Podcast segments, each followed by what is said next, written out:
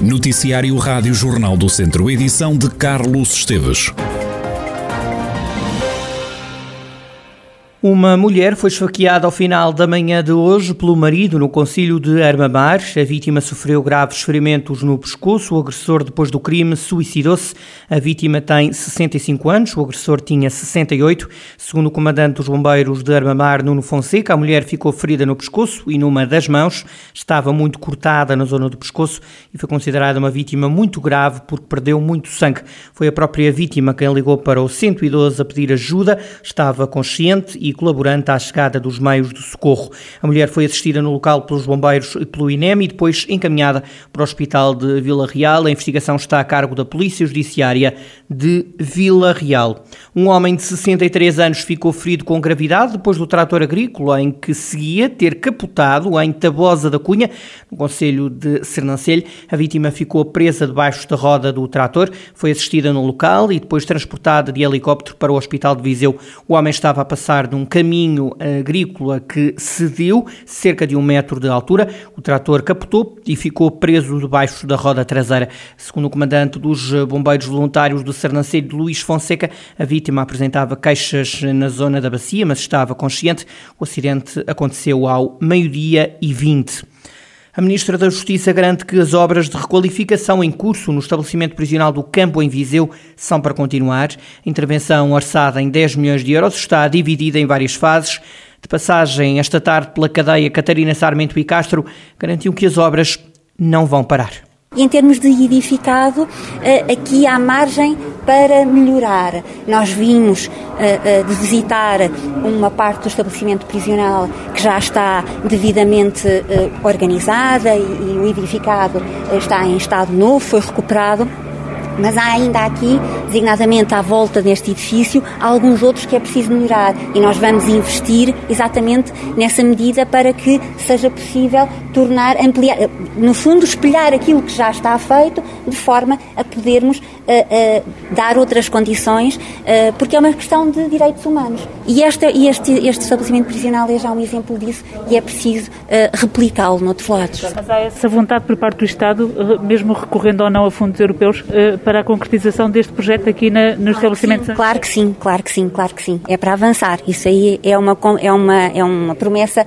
mais do que uma promessa, é já uma realidade, é para continuar, sim. Após ter visto a intervenção em curso, a governante elogiou os trabalhos que estão a ser feitos com a ajuda dos reclusos e destacou as novas valências que existem no estabelecimento prisional. Este é um bom exemplo de coisas que estão a ser bem feitas. Uh, basta ver que aqui há, por exemplo, já uh, uma sala para os advogados uh, se encontrarem com os reclusos e poderem conversar com, com, privacidade.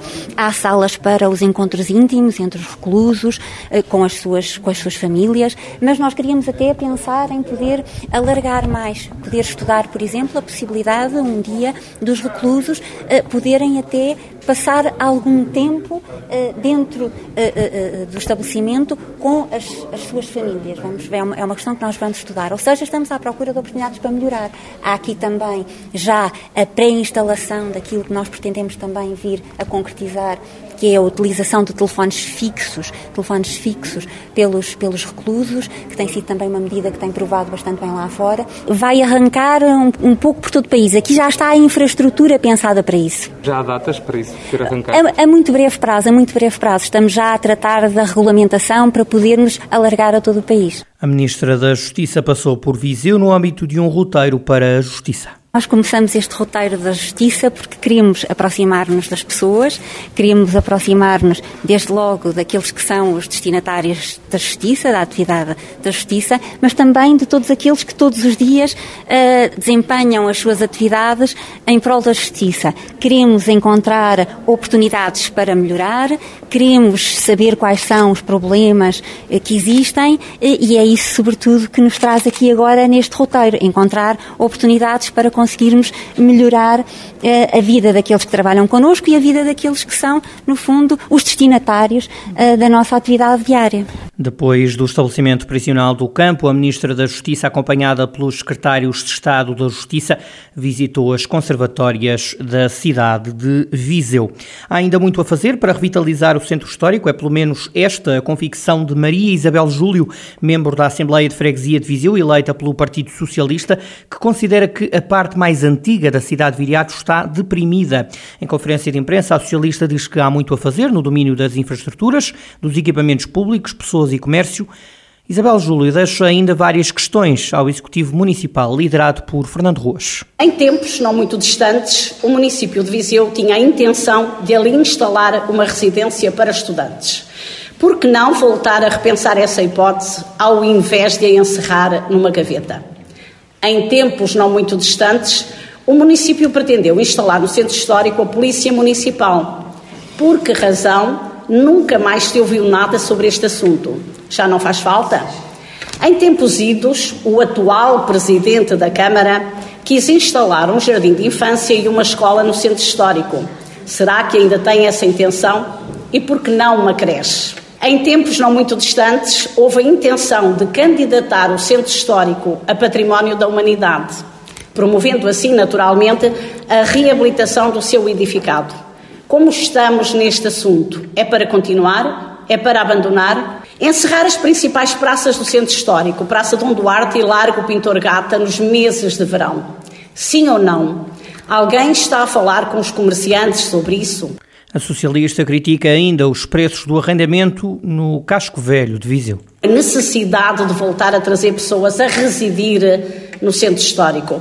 É disso que falamos é de habitação para os vizienses de todas as idades, com rendas que estes possam pagar e não com as exorbitâncias que hoje são pedidas em muitos casos. Ficam as críticas da socialista Maria Isabel Júlio, ela que é membro da Assembleia de Freguesia de Viseu. A Rádio Jornal do Centro aguarda uma reação da Câmara de Viseu, liderada pelo social-democrata Fernando Ruas.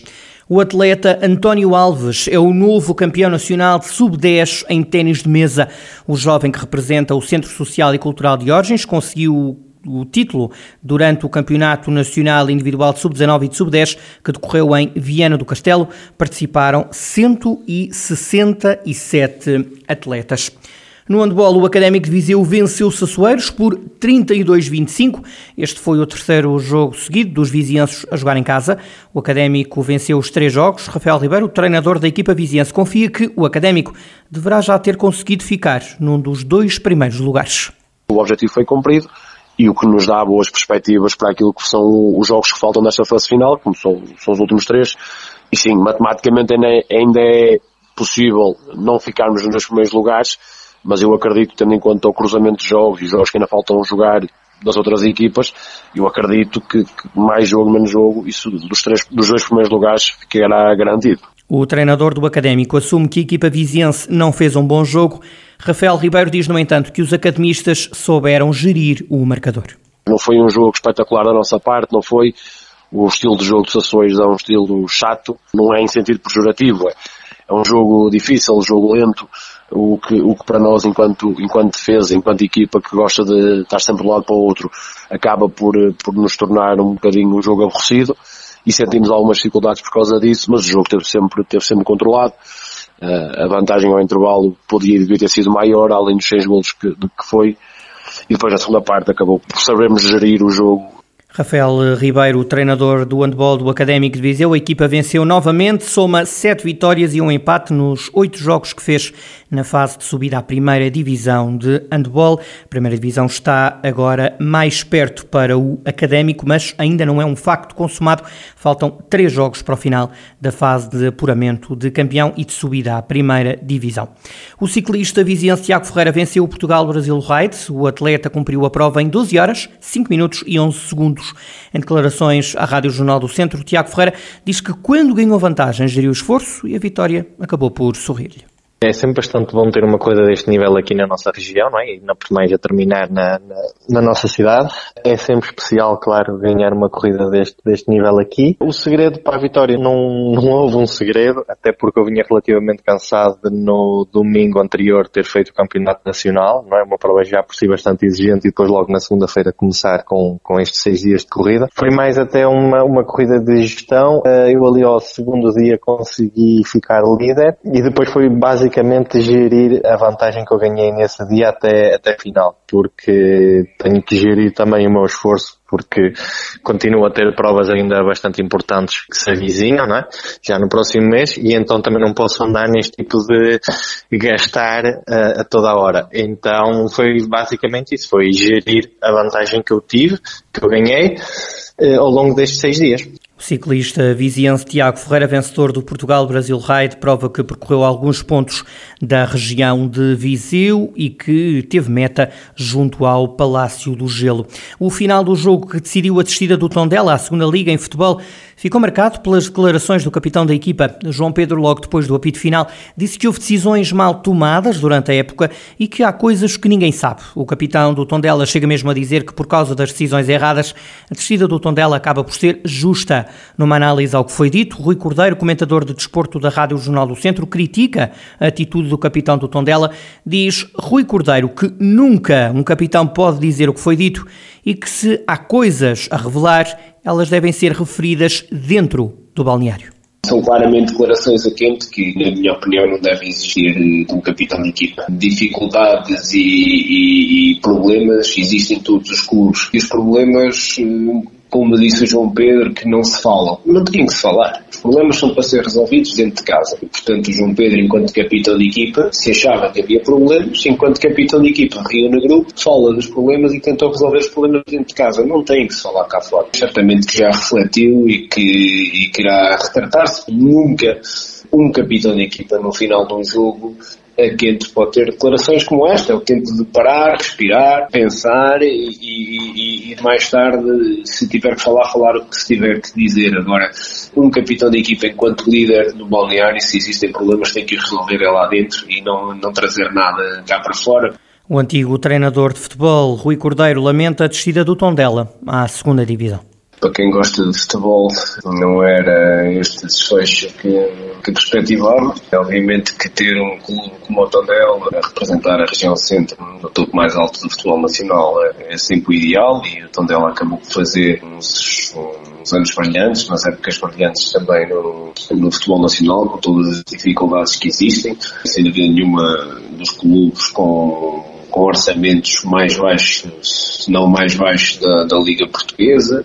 Há equipas da segunda Liga com orçamentos muito mais altos do que o Tondela tem na Primeira Liga e, portanto, com todos os sacrifícios, o Tondela tem feito bons resultados e boas épocas eh, no principal escalão do futebol nacional. E é, sem dúvida, um desfecho triste, de lamentar. Vai ser por pouco tempo as pessoas conheço que, que, estão à frente do clube rapidamente vão olhar para este ano, ver o que é que foi feito menos bem e rapidamente trabalhar para preparar o clube o otimismo de Rui Cordeiro, comentador de desporto da Rádio Jornal do Centro, e a análise esta descida do Tondela à segunda divisão. Tondela que vive uma semana única. Por um lado, nunca desceu à segunda divisão e, por outro lado, também nunca jogou a final da Taça de Portugal. Final da Taça que vai eh, realizar-se frente ao Futebol Clube do Porto no próximo domingo, no estádio do Jamor. Os museus de Sátão saem à rua entre os dias 18 e 31 de maio. A iniciativa pretende assinalar o Dia Internacional dos Museus, como explica o Presidente da Câmara de Sátão, Alexandre Vaz que nós vamos fazer este ano no Salto no dia, desde o dia 18 ao dia 31 de maio para assinalarmos o Dia dos Museus é sobretudo algumas obras que nós temos de vários museus que temos aqui no Salto, do Museu do Golfar e do Museu Camila Loureiro e do Museu de Arte Naif que está a ser construído agora, mas que temos já uma coleção bastante grande que nos foi dada por um benemérito, em que nós vamos, sobretudo, procurar em que estas obras sejam expostas nas infraestruturas municipais, na Câmara, e além disso, vamos fazer pequenas réplicas em acrílico e vamos colocar também estas réplicas nos eh, nossos jardins municipais, à entrada da Câmara, aqui no Largo de São Bernardo, enfim, para que as pessoas tenham conhecimento destas obras, se lhe aguçe o apetite e, com mais facilidade, mais tarde, poderão visitar os nossos museus. E é isto a melhor maneira, julgo eu, para nós este ano assinalarmos o Dia dos Museus com o tema O Poder dos Museus, com esta, digamos assim, saída à rua dos Alexandre Vaz, presidente da Câmara de Sata, onde o Dia Internacional dos Museus, que é assinalado já amanhã, vai ser eh, assinalado entre os dias 18, portanto a partir de amanhã, e 31 de maio, com a iniciativa Os Museus Saem à Rua.